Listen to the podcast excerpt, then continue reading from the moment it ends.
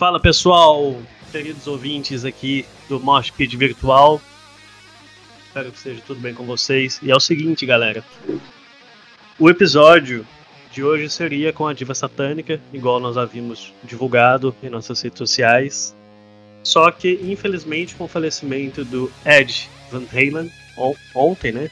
O episódio está sendo gravado hoje, no dia 7, ele faleceu ontem, no dia 6 de outubro. Nós decidimos fazer uma homenagem para ele, uma singela e simples homenagem, mas com muito carinho, porque ele influenciou não apenas nós guitarristas, mas acho que todo mundo dentro do rock e do heavy metal, né? E sendo assim, convidei o Lucas Mendes, vulgo Miau, que é ilustrador e foi anunciado ontem como novo guitarrista da banda de horror metal lá de São Paulo chamada Final Disaster. E aí, Lucas, como é que você tá, cara? E como é que você recebeu essa notícia aí do Van Halen, que eu sei que ele te inspirou muito, né? Como é que foi aí? E aí, Caio, beleza? É, antes de qualquer coisa, agradecer aí o convite né, pro, pro episódio em homenagem ao Van Halen. Então, cara, né, o Van Halen foi um cara que me inspirou demais, mano. O Ed Van Halen, no caso, né? Ele, eu comecei a tocar ali, eu tinha meus 12, 13 anos, mas até então era, era uma coisa meio que de brincadeira, né? Só pra zoar. E aí quando eu ouvi a primeira vez, mano, a primeira vez que eu ouvi o cara tocar, eu, mano, eu decidi naquele momento ali que era, eu, eu quero, quero ser guitarrista, tá ligado? Então, cara, a partir daí ele já teve uma grande influência já na minha vida. Pô, massa, cara. E você lembra qual que foi a música que você escutou? Assim, a primeira música que você ouviu, aquelas cara... guitarras loucas lá que ele tinha tocando? Cara, a primeira vez que eu. que eu já tinha ouvido falar no. falar na banda, né? Van Halen, mas eu nunca tinha ouvido. Era moleque, né? E aí um dia eu tava pesquisando, tá, tinha acabado de começar a tocar, eu tava procurando umas referências e tal, e eu fui procurar pelo nome, né? Procurei, joguei no YouTube lá, Van Halen. E aí apareceu, tipo, um vídeo do Ed fazendo um vídeo de 13 minutos dele tocando Eruption. Fazendo é. uma a versão ao vivo dela, né? E aí foi a primeira Foda. vez que eu vi, cara. Naquele dia ali, mar marcou, tá ligado? E você já era guitarrista na época, ou foi a partir daí que você pensou em, em tipo, em fazer aula, em comprar é, alguma guitarra, alguma coisa assim, tipo, é, como é que foi esse negócio aí, tipo? Então, eu já tocava, tinha mais ou menos um ano que eu tinha começado a tocar, né? Aí eu tinha feito meus rolês ali pra conseguir comprar a primeira guitarra. Tô com 13 anos, dá pra comprar coisa boa, né? Então eu comprei uma, uma guitarrinha modesta lá, só pra aprender. e era. Era uma Janine. Uma Janine. Ah, boa, boa. Janine. É uma boa. E aí, é, é, boa dentro do, dentro do possível, né? Mas era tipo uma Frankenstein, ou não? Então, até colei umas fitas nela pra deixar no estilo da, da, da Frank Strat, né? Que doido, cara, que doido, velho. Deve ter alguma foto ou outra minha com ela lá no, no, no Face. Nossa, e aí. E aí, tipo, eu vi aquele dia, mano, eu assisti naquele vídeo e, puta, mano, foi naquele dia que eu decidi que eu queria tocar de verdade, tá ligado? Eu queria aprender a tocar de verdade. Tipo, me tornar um guitarrista, né? E desde então tô aí, cara. Inclusive, tipo, o, o ponto de. o turning point, assim, na minha vida que eu falei, puta, mano, a, é, a hora que eu percebi, o momento que eu percebi, assim, que dava pra eu tocar, mano, que dava pra eu me tornar um guitarrista razoável, foi quando eu, eu, finalmente consegui tocar uma música do Van Halen, cara. Foi a Hot for Teacher. Naquele Foda. dia ali foi, foi o turning point, assim, que eu falei, puta, mano, eu vou o cara me colocou na, no caminho para tocar e agora, graças ao cara, eu tô aqui decidido a continuar isso aqui, tá ligado? Não, que louco, então, foi um, Sim, foi um cara que teve uma grande influência aí na minha vida. Pô, massa. E assim, é, como você recebeu essa, essa notícia, né? Essa infeliz notícia aí? Porque, tipo, eu lembro que eu tava de boa aqui em casa e do nada eu vi a notícia lá em grupo de mídia e falei, caralho, velho Tipo, isso não é possível, tá ligado? Porque eu lembro que quando eu tinha uns 12 anos, meu tio, ele tinha uma locadora, né? E lá ele tinha alguns DVDs de banda de rock e heavy metal pra galera alugar. E eu sempre pegava um do Van Halen. Né? Uhum. E, cara, era bizarro, velho. Tipo assim, eu tava começando a tocar guitarra na época e, tipo, colocava o negócio lá em casa, né? Isso na casa lá dos meus pais era uma coisa, pô, fodida, cara. Tipo, tipo assim, além da técnica dele, né, cara, ele era bizarramente animado ao vivo. Tipo, ele, assim, ele tinha muita presença de palco, né? Ele era um Sim, frontman que tocava guitarra, tá ligado? Porque Sim, ele não eu... parava. Sim, é, o frontman do, da banda sempre foi ele, né, cara?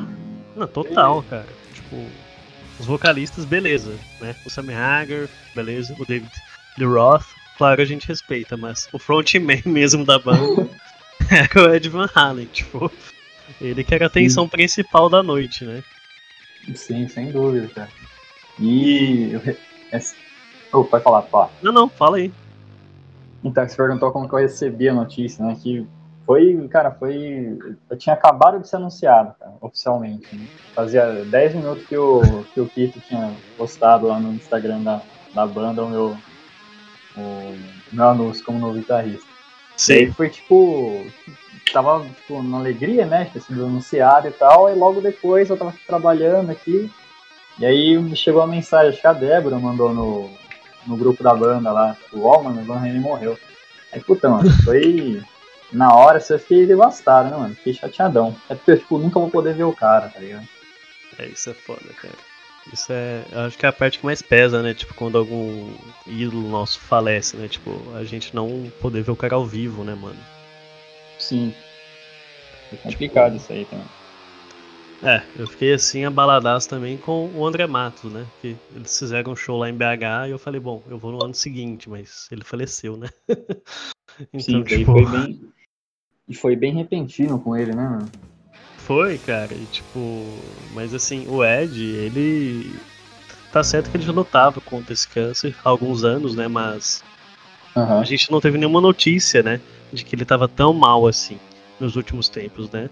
A notícia foi é, divulgada então. pelo Wolfgang, né? Que é o filho dele, o Wolfgang Van Halen. E, cara, isso pegou todo mundo, tipo.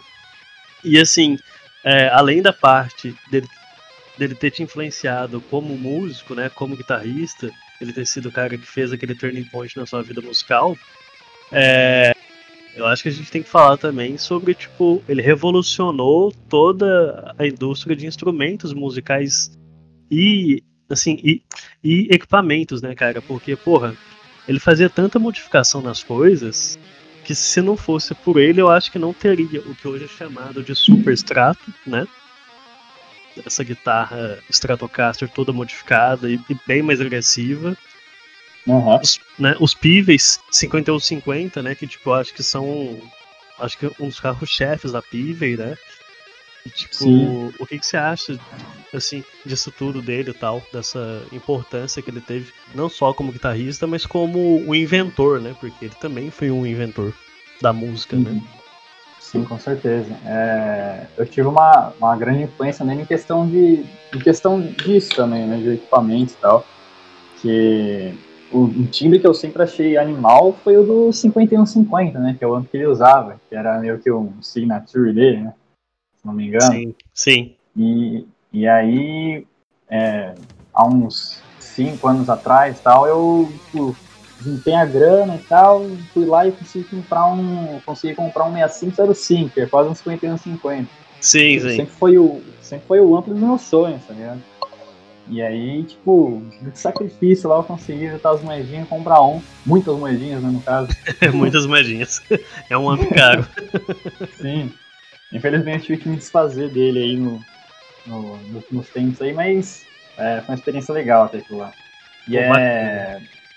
E acho que é, é interessante que vai é uma parada que vai além do da, da questão musical, né, a influência no mercado que ele teve, porque tem toda a questão da influência estética. Tipo, tem, se não me engano, tem edição especial do All Star com, com Sim.